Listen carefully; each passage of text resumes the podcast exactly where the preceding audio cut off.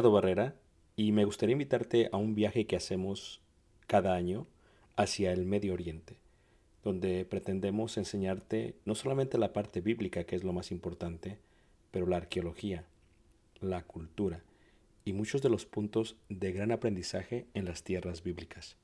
El próximo año estaremos viajando desde Egipto a través del desierto en las jornadas de los israelitas, tocaremos Jordania, veremos una de las maravillas del mundo antiguo que es Petra, subiremos por la tierra de los edomitas, amonitas y los amorreos y entraremos por el río Jordán hacia lo que sería la tierra prometida y finalizaremos con la tierra prometida.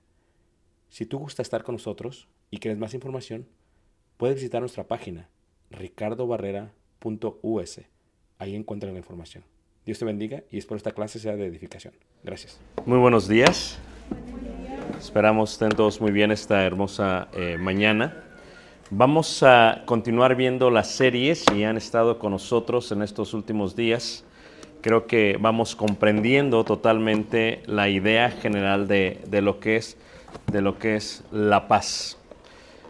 Veíamos que estamos conformados del cuerpo físico y que nuestro cuerpo físico es lo que toca todo lo externo, eh, lo que le llama la Biblia el primer mundo y el primer cielo, y que este cuerpo físico está sujeto a ello. Y luego veíamos que en la parte de adentro, en el interior, el espíritu del hombre es lo que está creado a imagen y semejanza de Dios. Por eso dice Juan 4:24, Dios es espíritu y los que le adoran es necesario que le adoren en espíritu y luego ya que en verdad, porque la verdad es la capacidad de obedecer totalmente la verdad de Dios. Y en ese momento estamos cumpliendo con lo que es la justicia. Se requieren tres cosas para que sobreviva una sociedad, decíamos ayer. La ley, esto es la verdad revelada. La ley, la verdad eh, revelada, es lo que veíamos el día, el día de ayer. Y veíamos también el aspecto de que no solamente es el aspecto de lo que es la ley, sino también tiene que ver con el aspecto de lo la verdad. La ley revelada, la verdad y luego también que eh, la paz. Cuando hablamos de la paz, si ustedes recuerdan, por ejemplo, en el caso de Pedro, del apóstol, en el mar de Galilea, mientras estaba navegando en la noche, vino una gran tormenta. Y es que puede pasar, porque aunque el mar de Galilea es muy pequeño, hay montes y en la parte del este se encuentra el mar Mediterráneo. Y cuando vienen los vientos, se levantan sobre los montes y luego bajan y golpean el mar de Galilea haciendo que haya una gran, una gran tempestad en lo que es el mar de Galilea. Y ustedes recuerdan la historia, habiendo esa tempestad, esa tempestad estaba ocurriendo en el mundo físico, en el palpable, en lo que se le llama el mundo externo. Ciertamente, cuando Jesús le dice a Pedro que venga a él, Pedro en la parte interna tiene una paz, tiene una fe y tiene una confianza. Y fue hacia él que lo externo no impidió que caminase sobre agua, porque la parte interna estaba en paz. Y esa paz procuraba preservar la parte externa. No anuló las olas, no anuló el viento, no anuló la tempestad, sin embargo caminó. Fue en el momento en que él dudó, cuando dice la escritura, hombre de poca fe, ¿por qué has dudado? Cuando la parte interna se puede conmover, se puede conmocionar, cuando esto sucede es cuando se empieza a hundir. Lo interno afecta la parte externa. Si vemos otro ejemplo, eh, por ejemplo, si vamos hacia lo que dice la escritura en Hebreos capítulo 7, en el versículo 1 y 2, nos daremos cuenta de este precioso eh, lugar que menciona la escritura y que habla acerca específicamente de nuestro Rey y Salvador Jesús. Vamos a ver si agarra. A ver, ahí está. ¿Será esta? No, yo creo que esto es así. Ah, no, creo que no agarro. Vamos a ver. A ver. No. Híjole, va a tener que ayudar, hermano. Así y la mueves. Muy bien. Entonces, cuando vemos este hermoso lugar, fíjate cómo dice Hebreos capítulo 7, en el versículo 1 y en el versículo 2, habla acerca de Melquisedec.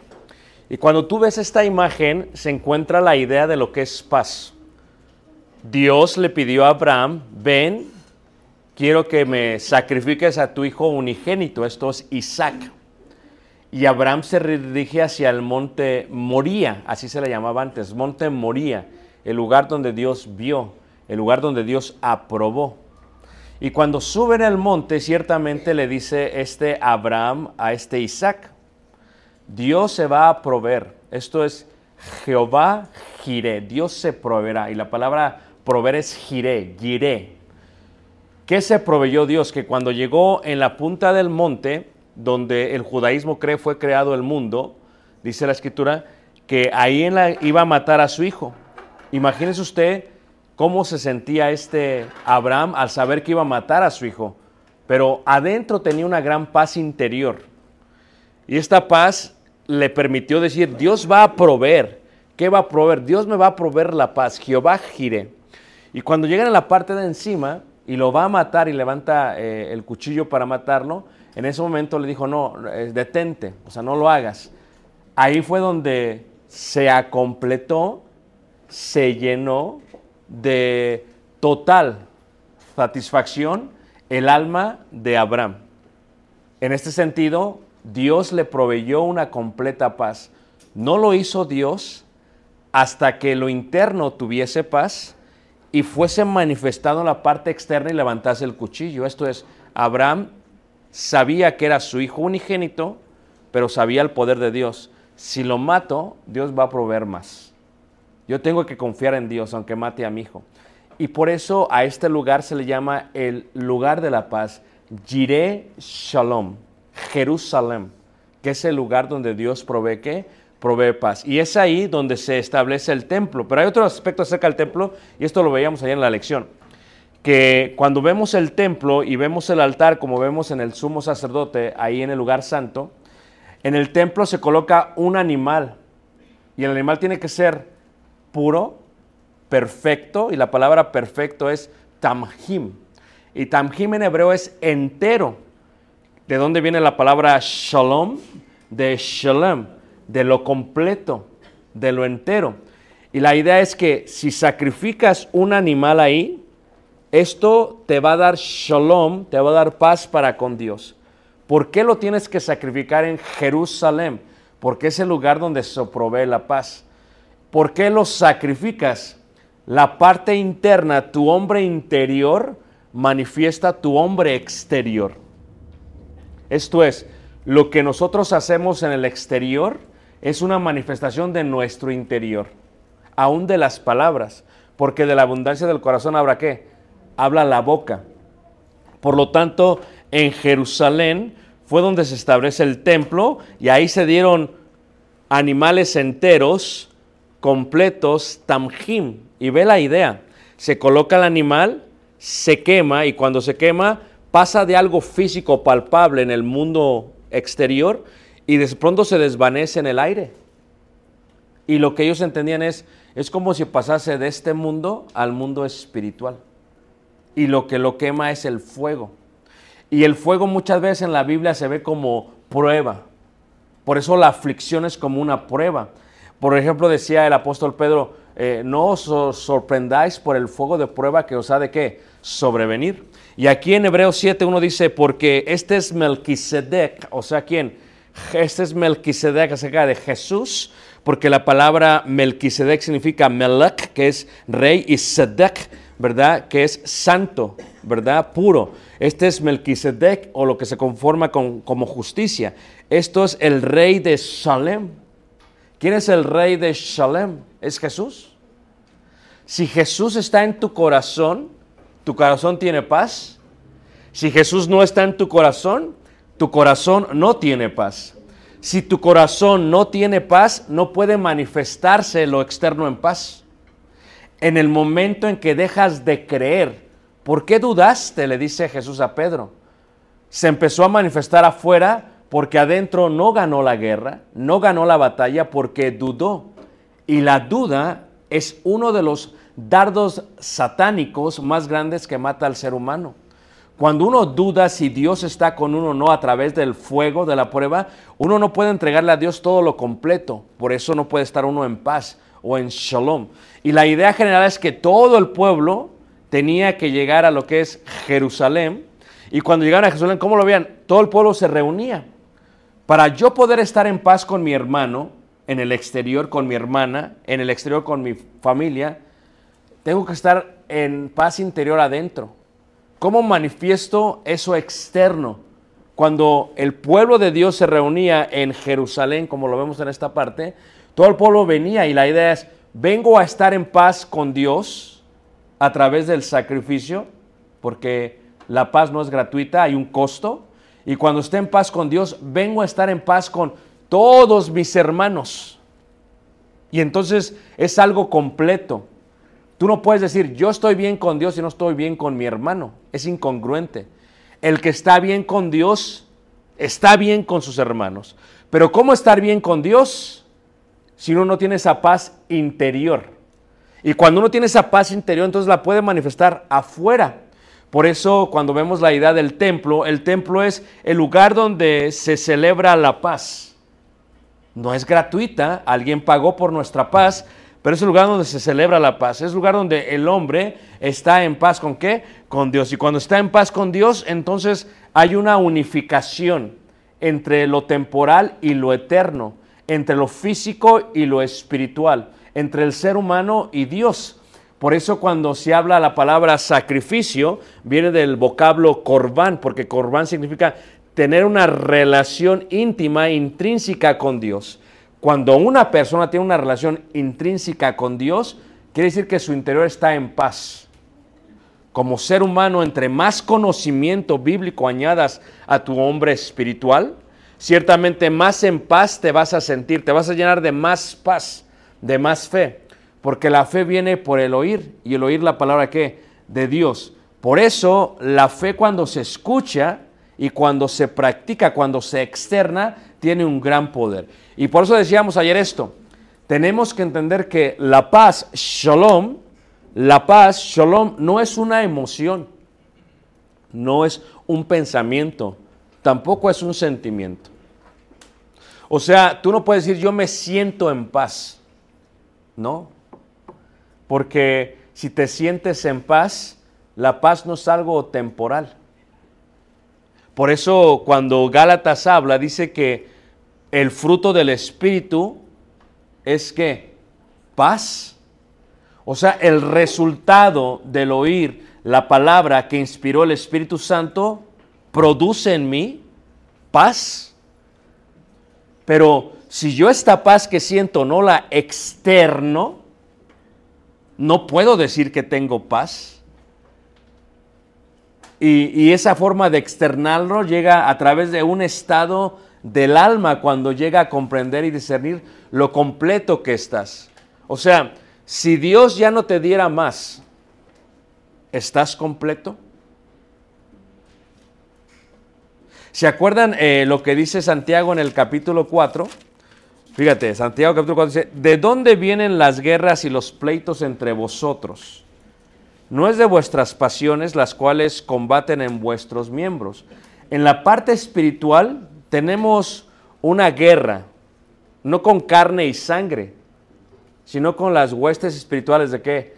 De maldad. En la parte de adentro estamos peleando constantemente. Codiciáis si no tenéis. La pregunta es, ¿por qué no puedes estar en paz en la parte externa? Porque quieres más. Porque quieres más. La pregunta es, si Dios no te diera más, ¿es suficiente para ti? Si Dios no te diera más hijos, ¿es suficiente para ti? ¿Te sientes completo?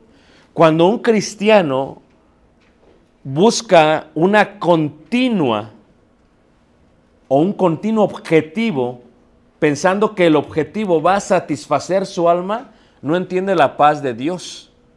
Por eso el Espíritu Santo dice, codiciáis si no tenéis, porque la paz no nos lo da un artículo o una persona.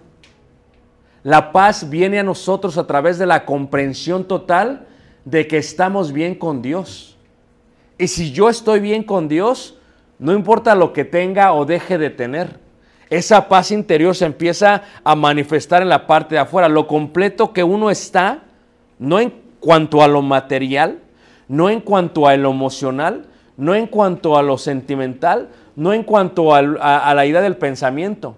O sea, dice el, el rey Salomón, esto es aflicción de espíritu, que dice, hice libros, hice esto y escribí, dice, y esto fue aflicción del espíritu, dice.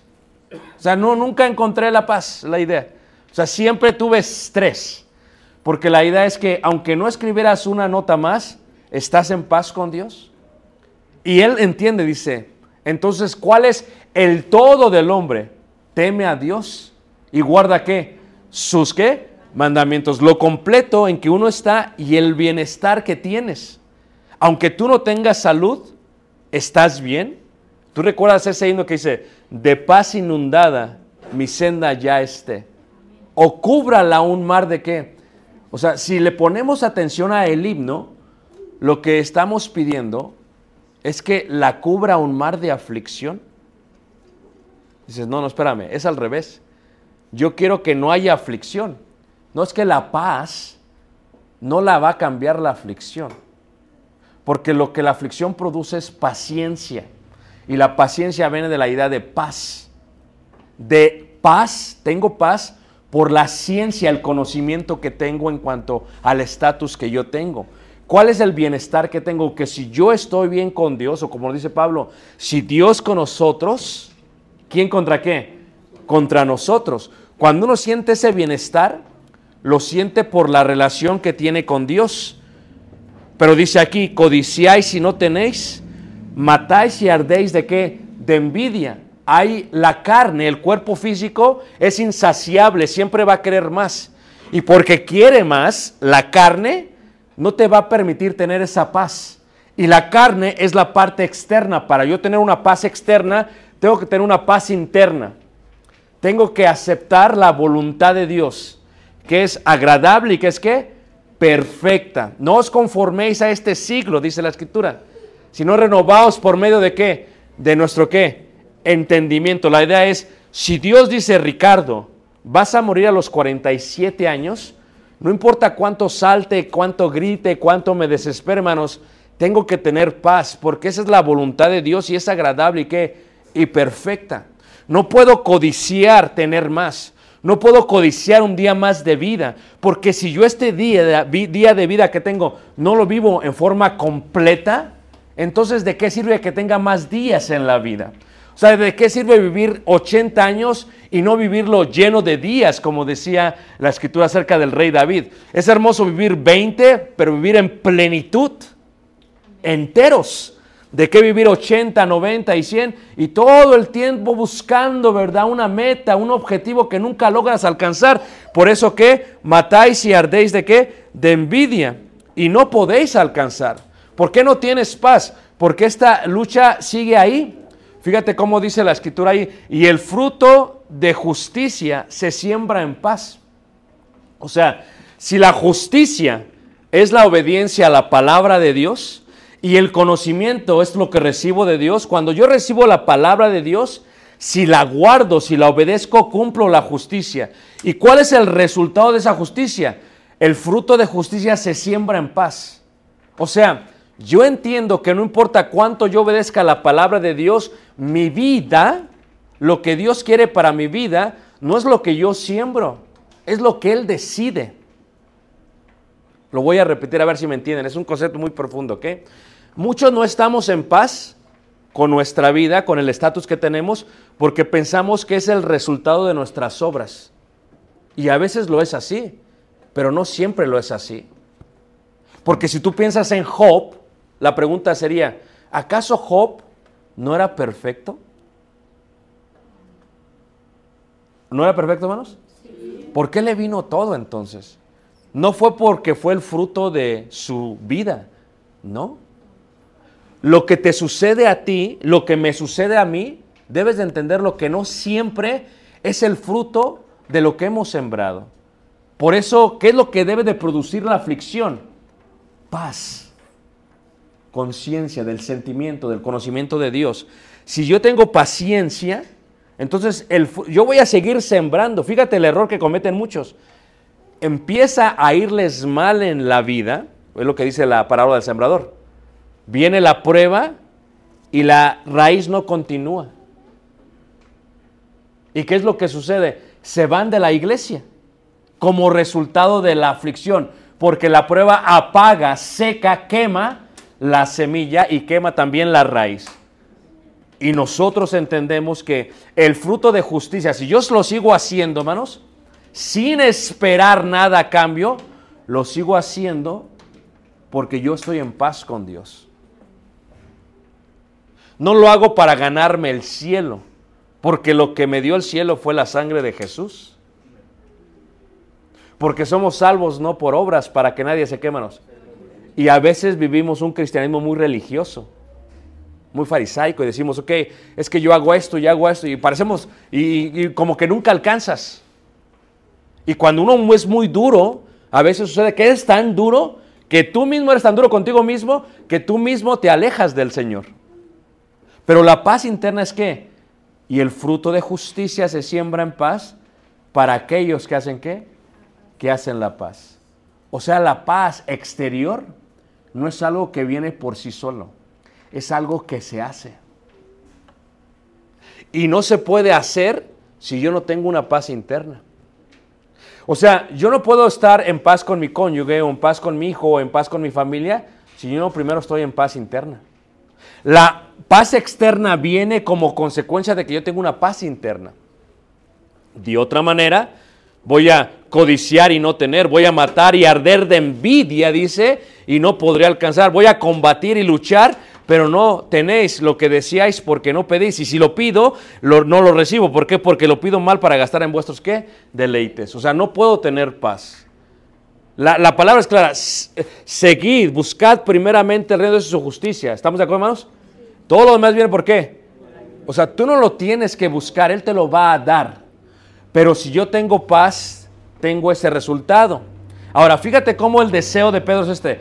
Gracia y paz os sean multiplicadas. O sea, ¿cómo yo puedo multiplicar la paz?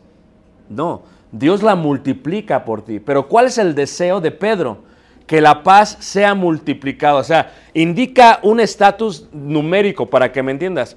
Tú puedes estar en un, en- un tip- en un ambiente de paz interior nivel 1 o nivel 2 o en forma completa al 100%, que esa es la idea de lo que es shalom entero. Tu paz no solamente tiene que ser emocional, tiene que ser mental, tiene que ser física, pero ello no quita que tengas una enfermedad. ¿Podrá una persona tener paz física aunque tenga una enfermedad, hermanos? ¿Es posible, hermanos? Lo tiene que manifestar. O sea, ¿cómo se multiplica? Dice, gracia y paz sean multiplicadas, pero ¿en qué? En el conocimiento. Fíjate, esto es muy profundo, hermanos. O sea, si yo conozco a Dios y se multiplica mi conocimiento, como resultado se va a multiplicar mi paz.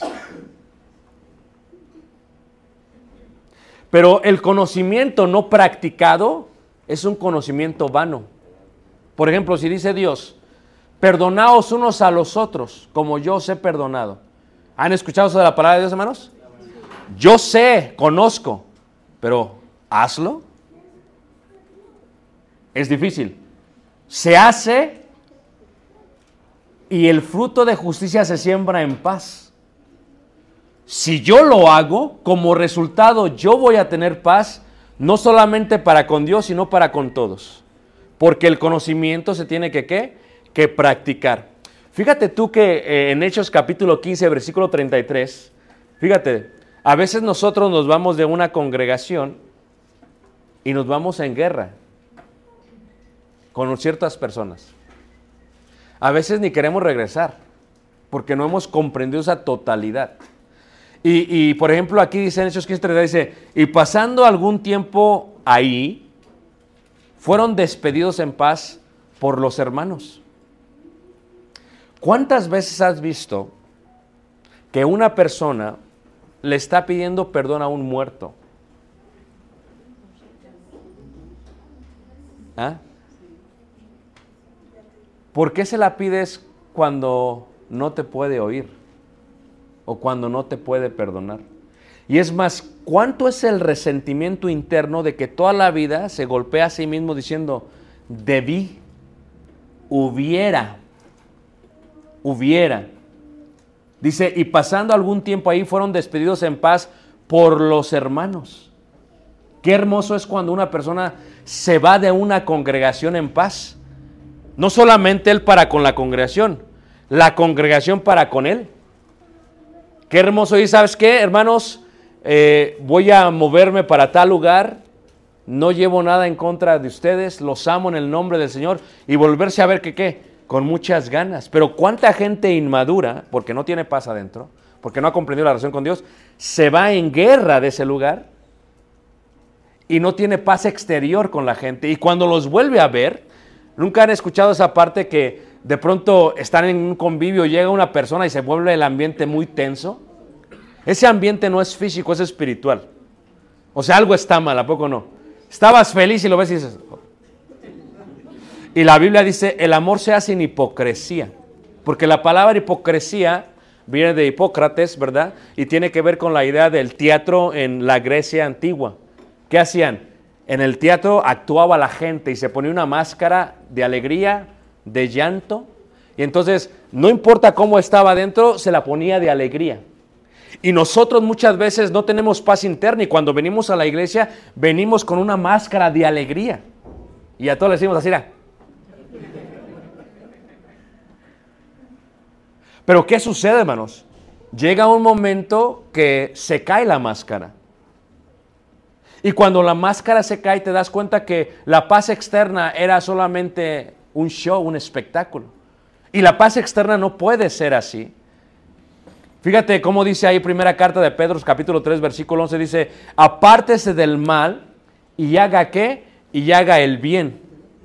Ahora, la paz se hace. Entiende este concepto, la paz se hace. Pero para hacerla, tienes que apartarte del mal. Si tú regresas de ahí a Santiago capítulo 3 en el versículo eh, 10, eh, eh, 16 donde dice, porque donde hay celos amar, donde, porque donde hay celos y contención, ahí hay perturbación y toda obra que perversa. Piensa en un avión otra vez, ¿ok? ¿Por qué te sientes intranquilo? ¿Por qué? Porque estás mal. Y no lo puedes manifestar hacia afuera, la paz no puede salir hacia afuera porque estás mal. Para hacer eso tienes que apartarte del mal. ¿Cómo te apartas? Primero una forma interna. ¿Sabes qué? Voy a saludar a mi hermana sin una máscara de hipocresía. ¿Sabes cuál es siempre ese ese ese eslogan que tiene la gente que nos visita y que es su excusa para nunca venir más? Es que ahí son una bola de qué? Ah, yo no lo dije, lo dijeron ustedes más. ¿Por qué? Porque uno viene aquí y se habla, sale de aquí y habla mal. O sea, ¿cómo puedes tener paz externa cuando no hay paz interna? Pero ¿qué pasaría, hermano, si de pronto, ¿sabes qué? Tenemos algo contra alguien y venimos y decimos, que vamos a ponernos en cuentas. Vamos a estar, vamos a recibirnos tú y yo. Para hacer eso tenemos que apartarnos del mal y hacer el bien. Y buscar, ¿qué, hermanos? La paz y qué? Y seguirla. ¿Por qué? Porque es un beneficio para mí. La paz externa es el resultado de una paz interna. Seguir la paz con todos. O sea, no es algo que se hace por sí sola, es algo que yo tengo que buscar, que yo tengo que seguir y que yo tengo que hacer y que yo tengo que actuar. Yo sé lo que Dios quiere que haga, yo tengo el conocimiento, pero el conocimiento si no se hace no es justicia, se tiene que hacer. Por eso le dice Santiago a ellos, ser no ser solamente oidores, sino que hacedores. No te esperes a que se muera un familiar para pedirle perdón. No te esperes a que un hermano se vaya de la ciudad para pedirle perdón. Y recuerda que el perdón no es algo que le beneficia al hermano, sino a ti. Y el perdón realmente es una obra muy hermosa que es la forma de seguir lo que es la paz para con todos y la santidad sin la cual nadie qué verá al Señor. Fíjate cómo Je- Jesús en el monte de las bienaventuranzas dice lo siguiente, dice, bienaventurados los que, los pacificadores. Y es que hay gente muy, eh, siempre anda peleada con todos. Se pelean por cualquier cosa. Que en la parte virtual me, me restringió. Fíjate que restringir, hermanos, es una obra de no buscar la paz. No es que lo voy a restringir a este porque me cae mal. Es más, no me gustan las fotos que pone porque me llenan de qué? De envidia. O sea, tú tienes que estar satisfecho con lo que tienes. ¿Sabes qué dijo Jesús? O sea, lo que él tiene le fue dado del cielo. O sea, ese tipo de madurez. O sea, imagínate tú que no estás casada y de pronto va una hermana y, y en tu concepto dices, qué fea está la hermana, pero se casa de volada. Y te llenas de envidia, dices, ¿cómo puede ser posible? Y luego viene otra hermana, y esta está horrorosa, y se casa también. Y es más, a veces nosotros estamos en la parte externa viendo a los demás. Y en la parte externa estamos de alguna otra manera peleando contra nosotros mismos, pero se está manifestando afuera. ¿Pasará entre predicadores? Claro que sí. Fíjate cómo dice el apóstol Pablo en Filipenses cuando dice, es que algunos, dice, predican por contienda, dice. ¿Y por qué más, hermanos? ¿Lo han leído? Y vanagloria. O sea, yo tengo que tener la madurez de decir, Dios va a hacer conmigo lo que Dios va a hacer conmigo y yo tengo que sentirme completo con eso. Si Dios me da cinco talentos, diez le tengo que dar diez. Si me da un talento, no me voy a comparar con el que tiene diez talentos, hermanos. Me voy a frustrar. Me voy a frustrar porque todo lo que esa persona viene de Dios. Está eh, la pareja de hermanos y dicen, mira estos, nosotros no podemos tener hijos. Y estos nada más el hermano ve a la hermana y ¡pap! Hasta como las palomitas en el microondas, ¿no? Que ¡pap, pap, pap! Y tiene hijos por donde quiera. Y dices, y te, es que si Dios solamente te da un hijo, ¿es suficiente? Es lo que tú puedes sobrellevar. Porque Dios nos va a dar lo que podamos sobrellevar. Pero Dios quiere que aprendamos a estar contentos con lo que tenemos ahora. Que encontremos paz y que sea manifiesta afuera. Que nos gocemos con aquellos. Que la hermana cuando vea la, la fea, según ella, se case. Se goce con ella. Gloria a Dios, hermana, que te casaste. ¿verdad? O sea, que se manifieste. ¿Por qué? Porque eso es parte de, de ser pacificador, de buscar la paz externa. ¿Cómo te sientes tú cuando tienes un logro por la gracia de Dios y alguien viene y te felicita, hermano, un buen trabajo, échale ganas? Imagínate los predicadores. Hablan mal de otro predicador. Lo queman totalmente, como decía el rabino. Dice, lo maldicen en Roma y muere en Jerusalén. A mí me ha pasado, llega a un lugar y dice, a mí ya me habían contado de usted. Eh, De esto, de esto, de... digo, pues, pues bueno, eh, no sé qué te dijeron, pero me, me permites darte un consejo, fórmate tu propia opinión. ¿O no es cierto, hermanos? Pero, ¿qué pasa? El predicado dice, voy a hablar de eso como si dice, es que este es mi mercado, es que Chihuahua, esta colonia mía, se llama mi colonia. Fíjate, el apóstol Pablo dice, no, si predican por, por contienda y vanagloria, con que predique, fíjate la madurez, hermanos. Pablo decía, yo voy a hacer lo que tengo que hacer, lo que me venga a la mano, pero ya de otros no sé. Pero cuando uno busca, cuando uno es, es eh, pacificador, dice, nosotros seremos llamados hijos, ¿qué? De Dios. Está el hermano Chapulín, grillo, ¿me entienden? Que saben ricos, ¿eh? pero es otra cosa. No los hermanos, los grillos. Los chapulines, ¿ok? Son distintos, pero me entienden. Está una congregación, se pelean. ¡Zum! Saltan otra congregación. Se pelean con... ¡Zum! Es más, ya estuvieron en todas las iglesias de Cristo de Chihuahua. Y luego, como ya recorrieron todas, dijeron, ¿quieres regresar ahí? No, pues, ¡boom! A Cuauhtémoc, pues es que hay que extendernos. Manejan tres horas, ¿eh? pero, pero tienen que ir hasta allá. Fíjate el concepto. ¿Qué tipo de paz externa es esa? Fíjate, lo que hace una iglesia por un ser humano y luego hablan mal de la iglesia. Pero llega un momento que hablas mal de esta, mal de esta, mal de esta. Y una, la gente ya sabe, hermanos. Oye, el problema no son las iglesias. El problema es que eres tú. Porque realmente si uno tiene esa parte adentro, uno va a ser llamado, ¿qué? Hijo de Dios. Fíjate, cuando hablamos de esta relación entre la parte externa, el cuerpo físico lo manifiesta. Todos tenemos un lenguaje corporal. Y el 70% de tu comunicación es con el lenguaje corporal. Esto es lo que tú dices con tu cara, con tu cuerpo, se está manifestando al ser humano. Eso es el cuerpo. No puedes tú estar en paz adentro y tener un cuerpo, un lenguaje corporal maligno. No. Hay gente que lo ve y dices, mira, hasta cae bien nomás con verlo. Es con lo que le llaman carisma. La carisma es la habilidad de entrar en una virtud, de caerle bien a la gente. ¿Pero por qué? Porque son honestos. ¿Por qué? Porque son sinceros. ¿Por qué? Porque no hay eh, un doble sentir. No son una vez sí, una vez mal. O sea, se saben leer. Cuando están tristes, están tristes. Y no tiene nada de malo. Entonces, ¿cómo manifiestan esa paz externa? Lo hacen de esa manera. Ahora, una cosa más. Cuando uno está lleno, veíamos ayer, de, todo esto que nos... y, tienes adentro, o sea, es difícil, hermanos. Es difícil. Pero mi esposa a veces le dice a Caleb algo muy interesante. Porque todos tenemos mal humor a veces. ¿Están de acuerdo, hermanos? Es una, es una guerra externa. Nos peleamos con los que no nos tenemos que pelear. Nos desquitamos con los que no nos tenemos que desquitar. Te va mal en el trabajo, llegas y te desquitas con la mujer. ¿Verdad? Tienes una guerra interna y te desquitas con los de afuera. No puedes tener una paz externa si no tienes una paz interna.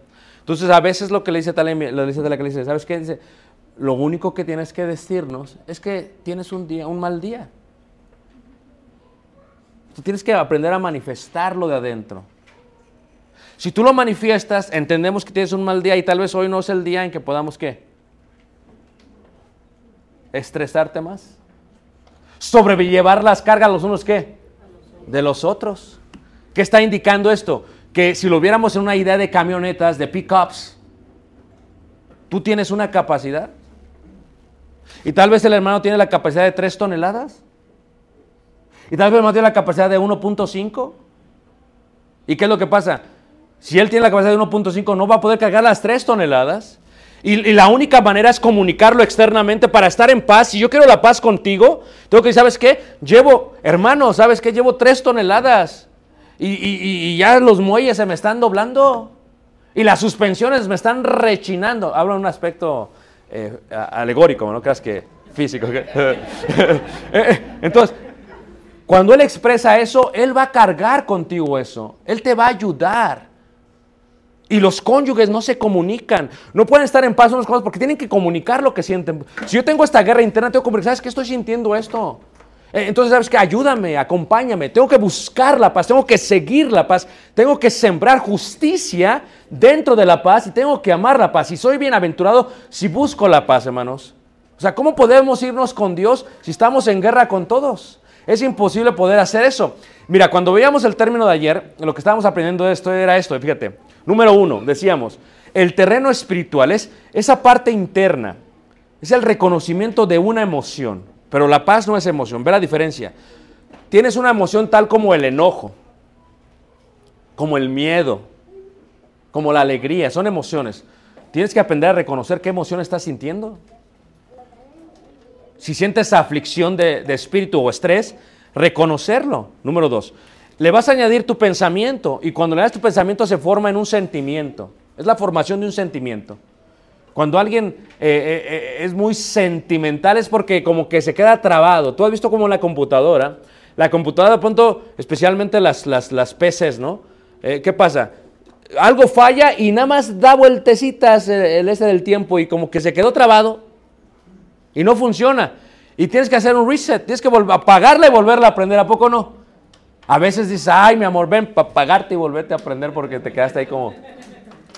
Entonces, ¿qué es lo que sucede? Cuando estás dañando tu pensamiento, el pensamiento puede ser diabólico o el pensamiento puede ser de parte del cielo. Fíjate cómo sigue diciendo Santiago ahí. Santiago capítulo 3, el versículo 16, dice, porque donde hay celos y contiendas, ahí hay perturbación y toda obra perversa. Pero la sabiduría que es de lo alto es primeramente qué?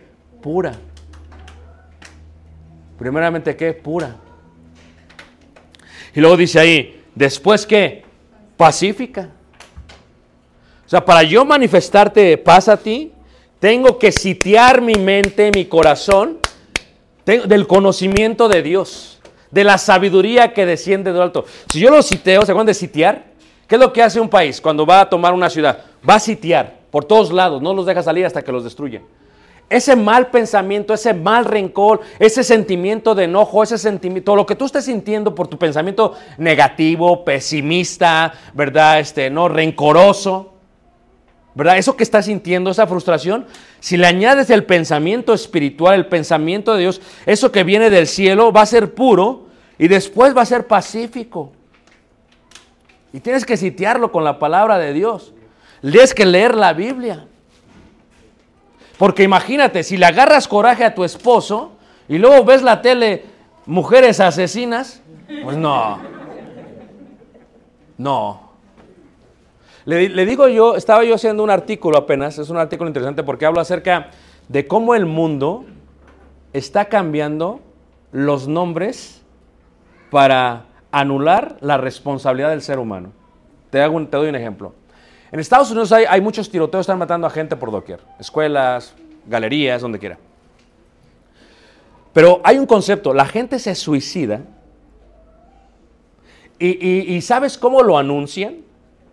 Dicen, es que murió porque tenía, estaba batallando en, la salud mental. No le llaman como es.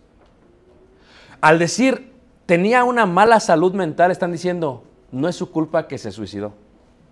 Le echaron la culpa a la salud mental. Luego se hace un estudio y dicen, ¿por qué hay tantos tiroteos y muertes en Estados Unidos? No en el resto del mundo. Y dicen lo siguiente, los este- expertos dicen, es que hay tres cosas que están afectando. Número uno, la salud mental. Número dos, los videojuegos. Y número tres, las armas de fuego. Y dicen lo siguiente, dicen, bueno, es que el problema es que todo el mundo tiene videojuegos y tiene mala salud mental, pero no tiene un acceso a las armas como hay en Estados Unidos. Por eso en Estados Unidos se ve eso.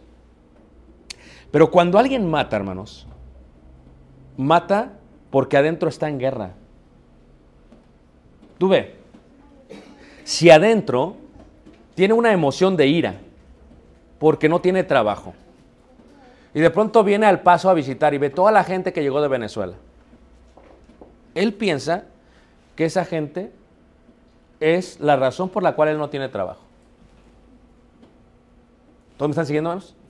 Entonces, ¿qué hace? Él lo que hace es que empieza a añadir un pensamiento, es por ellos, es por ellos. Y lo que hace el diablo es que te habla de esa manera. El diablo está nada más sitiándote, diciendo, ándale, ¿ves? Te dije, ahí estás. Y, te citea al diablo. Y tú, sin darte cuenta, le crees. Es verdad, ¿verdad? ¿Qué pasa? ¿De dónde vienen los homicidios? Si yo aborrezco una raza, los voy a matar. Porque primero tengo que, ¿qué? Enojarme.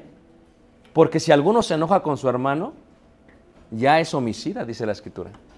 Jesucristo lo que intenta hacer, hermanos, en la enseñanza de- de- de- del Sermón del Monte es ir a la raíz. ¿Cuál es la raíz? Cuando pasa del mundo espiritual a la transición física. Dice, si tú lo detienes aquí, no tendrás problemas en lo físico. ¿Cómo lo dice de otra manera? Si tú no codicias a una mujer aquí, no hay problema. Pero si lo haces aquí, ya cometiste adulterio. Fíjate cómo Jesús lo está explicando. Si tú en la parte interna tienes paz, no hay problema en la parte externa. Entonces, ¿por qué una persona aborrece? Porque los pensamientos son... Pero si, si, si vienen pensamientos, es un sentimiento mejor. Luego viene la parte 3, hermanos. Y la parte 3 es que se forma un designio. ¿Y qué es un designio? Un designio es literalmente lo que es un plan. Antes de que se haga realidad en, el- en lo exterior, es un plan. Es el análisis y decisión de dar una intención o idea a lo que se ha de hacer. ¿Tú nunca ves cuando tu hijo o tu hija está como de mal humor? ¿Sí lo has visto? ¿Qué tienes? ¿Te di de comer? ¿O no es cierto, hermanos? ¿Están de mal humor? No, ni ellos se comprenden. Entonces, cuando tu hijo o tu hija están de mal humor, el diablo está trabajando ahí, hermanos. Y cuando alguien está ocioso, no tiene nada que hacer, es una fábrica para el diablo. Está sobre ti. Haz esto, haz aquello, haz lo demás, haz esto. Entonces tú formas un designio, pero ya no es culpa del diablo. Porque tu acción es con tu cuerpo, no con el cuerpo del diablo, porque él no tiene cuerpo. ¿Sí me están siguiendo, hermanos? Y cuando uno forma ese designio, es lo parte. No puedes tener una paz externa si la sabiduría que estás añadiendo a tu vida es terrenal, animal y diabólico. Porque si es de lo alto, entonces es primeramente pacífica, amable, benigna, llena de misericordia, de buenos frutos, sin incertidumbre ni qué, ni hipocresía. Fíjate cómo lo planta Dios. Dice, y el fruto de justicia se siembra en paz para aquellos que hacen qué, la paz. Y lo último, lo último que vemos es la parte física, lo externo. ¿Quieres- ¿Quién quiere tener paz externa, hermanos? ¿Dónde se trabaja, hermanos? Adentro. Adentro. A veces se pelea el hombre con la mujer. Y la mujer viene con todo, ¿a poco no? ¿Con cuál chancla? Con la, con la estufa, casi todo. Entonces le dice el hombre, espérate, espérate, dice, le dice el hombre, ¿qué demonios te traes? ¿O no? Hasta le ve los ojos y dices, ay señor, ponte lentes. La parte externa es la manifestación de adentro. O sea, si lo vemos de esta manera, ¿de dónde vienen las guerras? Es de adentro, dice Santiago. O sea, no es de vuestras pasiones las cuales en vuestros miembros. O sea, ya lo vimos esto. Porque es de ahí, fíjate, cuando uno se molesta, un hombre se molesta, empieza hasta a golpear todo, ¿a poco no? Quiere hacer ruido. Ay, le. Le digo yo a la gente allá, la- las paredes son de tabla roca, pero hay, hay barrotes de madera. Entonces fíjate, el hombre hasta allá calcula, ¿a poco no? Dice, a ver, cuando me- cuando me peleé con mi mujer, aquí le voy a dar aquí, a veces equivoca, ¡ay! se lastima. O sea, quiere manipular, quiere controlar. No puede haber paz externa, hermanos. Un hogar, hermanos, imagínate, para tus hijos tu hogar debe ser un refugio de paz. Pero si no lo es, en la primera que alguien les ofrezca algo, se van a ir, hermanos. Se van a ir. Imagínate, puros problemas tú con tu mujer. Y luego viene aquí, canta, oh buen Cristo. No, dice, no. O sea, es incongruente. Tiene que haber paz en el hogar. Que se siga la paz, que se siembre la paz, que se busque la paz, que se haga la paz, que seamos pacificadores, que nos aprendamos a perdonar unos a otros. ¿Por qué? Porque si no es así, porque el ocuparse de la carne es que es muerte. Pero el ocuparse del espíritu, dices, ¿cómo me puedo ocupar del espíritu? El espíritu reveló la palabra de Dios, la ciencia, el conocimiento. Si me dice el espíritu esto y yo lo hago, yo me ocupo en eso, me ocupo en eso, me ocupo en eso, ¿qué va a pasar? Es vida y es que paz. Como resultado tendrás que tendrás vida y tendrás paz. Pero tienes que ocuparte Tienes que ocuparte. Si te ocupas en la carne es muerte. Fíjate, cuando vemos en Filipenses había dos hermanas, ¿verdad? Y, Pablo ya a veces, a veces ya no sabía ni qué hacer, en pocas palabras. Dice, me los voy a rogar mejor. Entonces no se ponen de acuerdo. Aquí no hay hermanas así, yo lo sé, hermanos. Solamente en Filipenses, los Filipos. Fili- Dice, ruego a Evodia y a Sintique que sean de un mismo sentir que en el Señor, hermanos. Porque fíjate, estar todo el tiempo así, hermanos, ¿qué tipo de paz es esa? ¿Tú crees que no le habían dicho los filipenses a Pablo? No, es que llega a Evodia y uh, Sinti que se pone brava. A veces platican y le llevan a más la contraria. ¿Tú crees que no había eso, hermanos? Y a veces nosotros le tenemos tanto resentimiento a alguien que no podemos tener paz externa. Y a veces tenemos la mala capacidad de discernir. Es la culpa de ella. Es más, oro, Señor, elimínala. Digo, ilumínala, Señor, pero haz algo. Es más, no llega la hermana, se va a otra congregación y ahora sí cantas con más ganas. Gloria a Dios. O sea, ¿qué tipo de paz es esa, hermanos? No. O sea, no puede ser, eso no puede ser paz. Fíjate, como decía Santiago, porque donde hay celos y contención, ahí hay perturbación y toda obra perversa.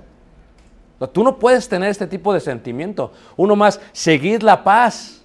Pero fíjate, versículo 15 dice, mirad bien no sea que alguno deje de alcanzar la gracia de Dios, que brotando alguna raíz de amargura o qué, os estorbe y por ella muchos sean qué, hermanos, contaminados. ¿Tienes paz con los hermanos? A veces viene la hermana así y ves que viene y mejor te vas tales por acá. Hay hermanas que no se aguantan, hasta cuando saludan, se voltean, ¿han visto? Viene la hermana dice, sí, Dios te bendiga. Hasta te avientan la mano, a veces hasta con los deditos, es una forma de comunicarse, hermanos. No saludan como le hacen, le hacen así.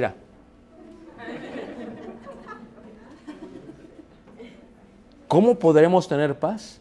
Fíjate cómo dice Romanos 8, 7 y 8. Dice Romanos 8, 7 y 8. Dice, por cuanto los designios, hablamos del designio, de la carne son enemistad contra Dios. O sea, si el designio es divino, vas a buscar qué? Algo puro, pacífico, amable, benigno. Va a ser tu forma de ser. Pero si es de la sabiduría terrenal, entonces se serán enemistad contra Dios. Porque no se sujetan a la ley de Dios ni tampoco pueden. Y los que viven según la carne no pueden qué? Agradar a qué? A Dios. Fíjate cómo dice entonces Romanos 2, 18. dice, Si es posible, en cuanto dependa de vos, estar en paz con todos los hombres. Es que a veces tú tienes que estar en paz contigo y con los demás. Si ellos no quieren estar en paz contigo, ya no es tu culpa. Pero no le busques. No le busques. ¿Qué hacen en las escuelas? Se pelean. ¿Quién tiró primero? Él. ¿Y tú qué? Después. ¿De qué es la culpa? De él porque lo tiró primero. No, también es tuya. ¿Qué dijo Jesús? Pongan la otra mejilla. Ah. Eso está difícil, hermanos. Pero eso es buscar qué, hermanos? La paz. Fíjate que venga la hermana y te ofenda, dígale, ándale, hermana, quita. ot- Dale, dale. Increíble. Fíjate, no os venguéis vosotros mismos, amados míos, sino dejad lugar a la ira de Dios, porque escrito está, mía es la venganza, yo pagaré. Dice que, así que si tu enemigo tuviere hambre, esto es, esto es algo como muy sabio, hermanos, pero es bien difícil. ¿A poco no? Es bien, bien complicado, hermanos. Venimos todo con el convivio, traemos nuestras ollitas, ¿a poco no? Y viene la hermana que te cae una y dice, no, esta no come la hermana. Esta la hice con mucho amor, pero no para ella. Para todos, menos para ella. Y ahí viene la hermanita, ¿verdad? No, no, no, hágase para allá. Esta no es ya se acabó. Pero hermana, ya se acabó. Usa lentes, ya no hay nada. Dice, dale de comer, dale de beber. Y uno más dice, no seas vencido de lo malo. Imagínate, ¿cómo sería la vida si, si tú estás bien con todos?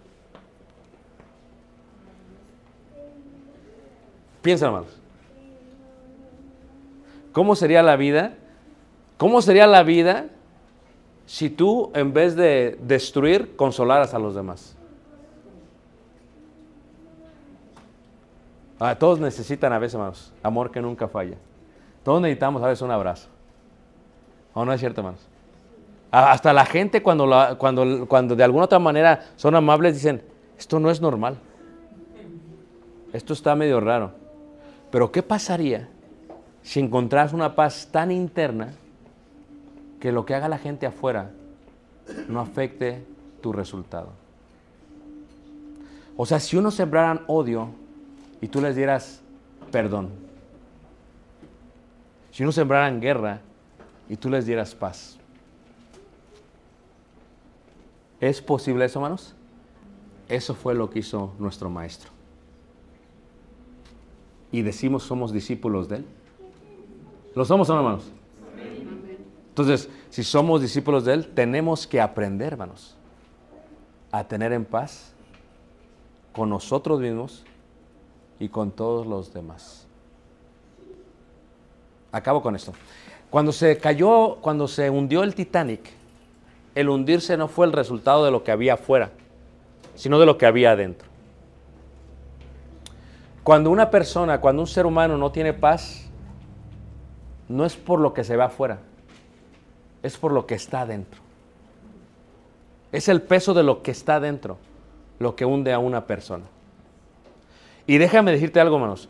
Cuando alguien se está hundiendo, es lo primero que te dicen. No te muevas, relájate. No te asustes, tampoco no. Empieza un... Cuando se empieza a hundir el barco, hermanos, tienes que estar tranquilo. Estar en paz.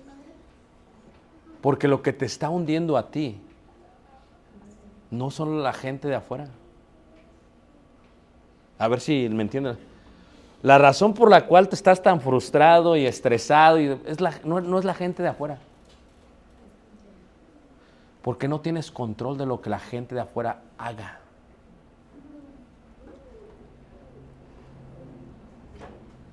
Abraham no fue como que dijo, ¿sabes qué? Este, que vaya otro señor mejor. No, él fue.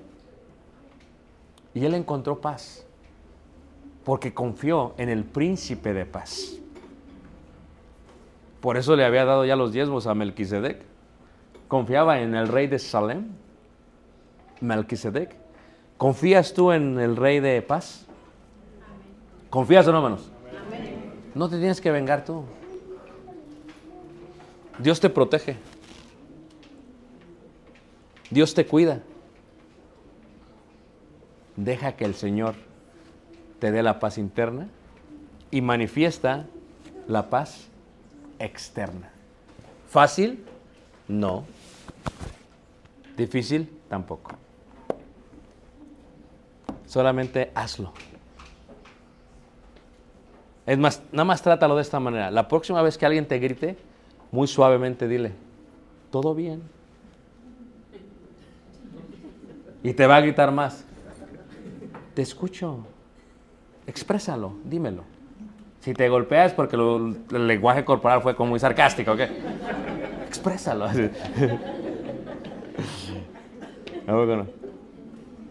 La próxima vez que te enojes con alguien, abrázalo. Deja que, deja que este, este lenguaje corporal se toque y ve qué, qué bonito se siente. ¿Estás peleado con alguien? Acarícialo. Tócalo. Sea amable. ¿Sabes qué hacían en la antigüedad? Cuando se peleaban, fíjate, antes de llegar estaban peleados y dices, es que me enojé con él, ¿qué hago? Dicen, pues mándale un regalo de paz. ¿Y qué llegaba? Llegaba con un pastelito para que me fuera así como de, de zanahoria, por ejemplo. Aquí está mi hermano, aquí. Y pues se te iba todo el enojo. Híjole, ¿ya de qué estamos peleados? ¿Quién sabe de qué estamos peleados? Hermanos, cuando uno ofrece un sacrificio de paz, un obsequio de paz, uno busca la paz, uno sigue la paz, va a estar en paz con todos. Pero si no has restituido algo, si no has pagado algo, ¿es por eso que la persona no está en paz contigo? Es que restituirlo. Y te aseguro que va a estar todo bien. Pero eso no puede ser hasta que uno esté en paz con Dios. Por eso ese himno dice, de paz inundada. Ese paz es hermoso. Porque ese himno que está diciendo, estoy en paz. ¿Estoy en paz con qué? Con Dios. ¿Estás en paz con Dios? ¿Estás en paz con los hermanos? Ah, ya no fue amén todos. Hoy pueden ponerse bien. Para ser llamados hijos de Dios, tienen que ser pacificadores. ¿Ok? Luego a nuestros hermanos que continúan, Dios los guarde y les bendiga.